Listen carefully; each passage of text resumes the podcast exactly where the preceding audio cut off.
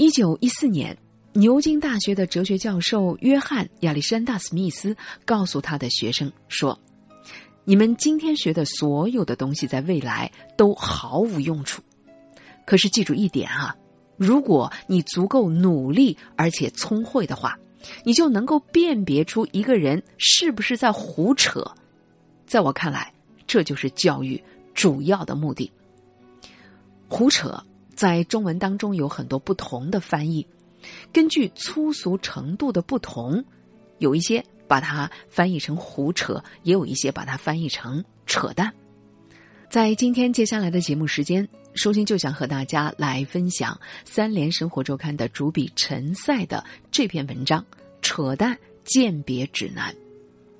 话说，美国华盛顿大学有两位教授，一位是生物学家，叫做。伯格斯特罗姆，还有一位呢是信息科学家韦斯特。几年以前，他们合作在华盛顿大学开设了一门叫做《在大数据时代抵制扯淡》的网络课程，而且他们重点抵制的是一种属于新时代的新型的数据扯淡。两位教授说：“我们都习惯了语言上的胡扯。”对于商家假大空的承诺和宣传的伎俩，多少我们还有点经验了。可是随着这个世界变得越来越量化，越来越多罔顾事实和逻辑的扯淡被包装在了数字、表格、图表、统计模型这些视觉化的形式里，看上去很科学、很可信。在这个数据崇拜的时代，他们几乎无处不在。新闻报道、科学论文，还有 TED 的演讲当中都可以见到。在两位教授看来，抵制这种胡扯只需要一些常识和思考的习惯，比如一些质疑的精神。要知道，数据也是可以造假的，就算不造假，数据经过挑选和操纵，也会把我们引向完全不同的结论，因为算法是人编写的，又经过了数据的训练。必然已经内置了人的偏见。关于胡扯最早的研究者是普林斯顿大学的哲学教授哈里·法兰克福，他在一九八六年就写过一篇论文，如果把它直接翻译过来，就叫做《论扯淡》。这本书一经出版就变成了畅销书，而且是风靡全球。他在开篇就提到了，当今文化当中，扯淡是最突出的特征之一。无论是大众媒体、商业广告，还有一些公众人物的发言，到处都充斥着胡扯的影子。法兰克福写这本小书的核心任务在于鉴别胡扯与说谎的差异。虽然两者都违背了使用语言的时候一个基本的原则，就是交换真实的信息。也就是说，这扯淡和说谎的内容往往都是虚假和错误的。但是。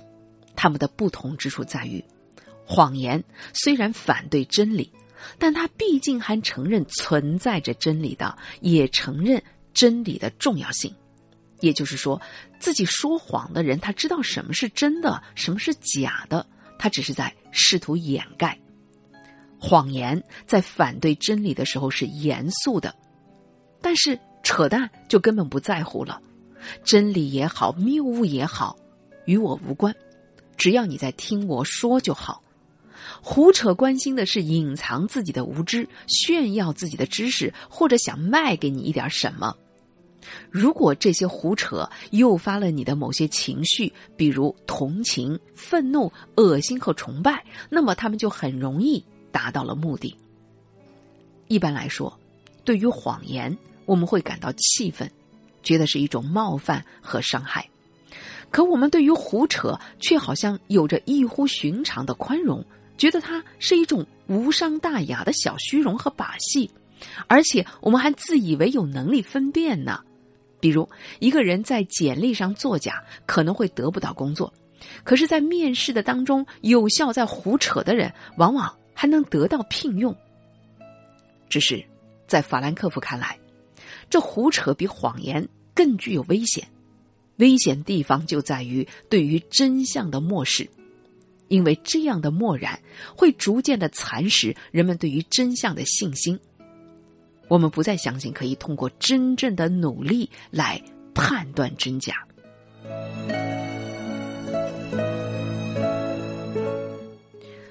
在回答为什么我们今天的这个时代扯淡这么多的时候，法兰克福教授说过这样的一段话：民主社会里的人有一种错觉。认为每个人都有权利对任何的事情发表观点，但是你不可能什么事情都懂，所以你的很多观点就只能是基于胡扯了。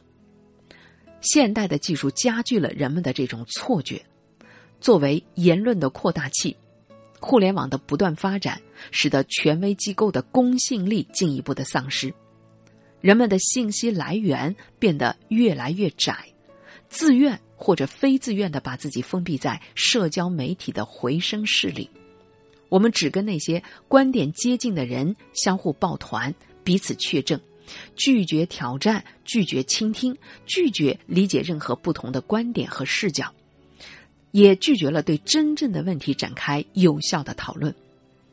神奇的是。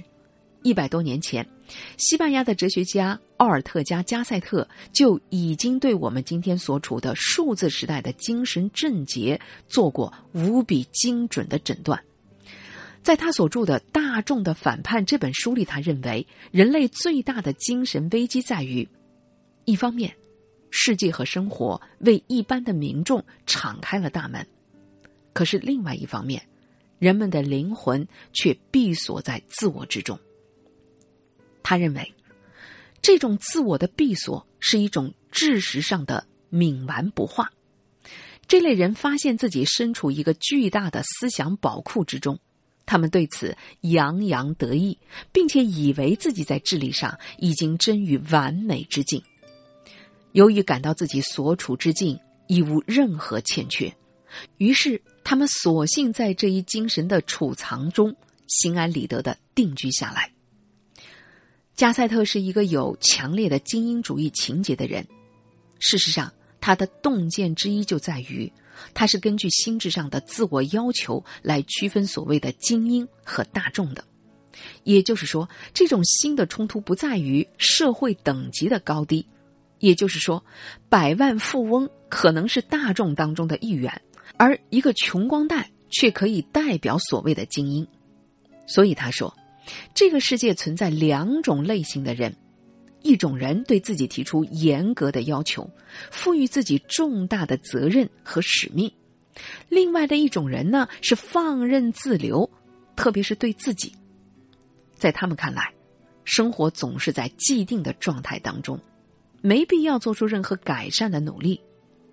所以，一个精英会认识到所谓全知全能的虚幻性。即使被自负蒙蔽了双眼，也不会相信自己真的是完美无缺的。而另外一方面，一个大众丝毫都不怀疑这种完美，心灵的封闭阻碍了他们获得必要的条件，发现自身的缺陷和不足。所以，这个必要的条件就是你要跟他人进行对比，做对比就意味着你要走出封闭的自我。能够从他人的视角来观察并理解世界，而平庸的心灵是没有这样的转换能力的。现代社会胡扯的泛滥，我们可以从政治、经济、技术层面找到很多的原因。商家口吐莲花推销商品的话术，说起来就是廉价的胡扯。互联网注意力经济的商业模式本身也在推动各种胡扯的繁荣和盛行。归结到个体的话，难道不是我们自己已经深陷思维的定式，闭锁了心灵而造成的结果吗？英国作家乔治·奥威尔在去世之前曾经特意澄清他的小说《一九八四》的意涵。他说：“从这个危险的噩梦般的情境里，我们可以汲取的教训很简单：不要让它发生。而这件事情，取决于你。”那么，我们该如何抵制胡扯呢？如何解锁封闭的心灵呢？刚才提到的美国的两位教授提供了一些不错的建议。第一点，多思考，少分享。所以今天，你是那个连看完都还没有看完就开始转发的人，请你停一停吧。第二点，训练自己最基本的批判性的思维。当你看到一条信息，无论是什么样的形式，都要问自己三个问题：谁在告诉我这个信息啊？他怎么知道的？他想向我兜售什么呢？第三点，先警惕自己的胡扯。美国的哲学家尼尔·波兹曼说过：“任何的时代，胡扯主要的来源是我们自己。我们必须意识到自身认知的限制，不陷入合理化固有信念的陷阱。当你对某种说法感到强烈共鸣的时候，更需要特别的警惕。”第四点，警惕情绪激烈的热点新闻。道德的义愤最容易在网络上攫取注意力。也最容易被操纵，因为它不是我们的选择，而是发生在我们身上。第五点，如果某些基于数据的说法听上去美好的都不像真的，那很可能就不是真的。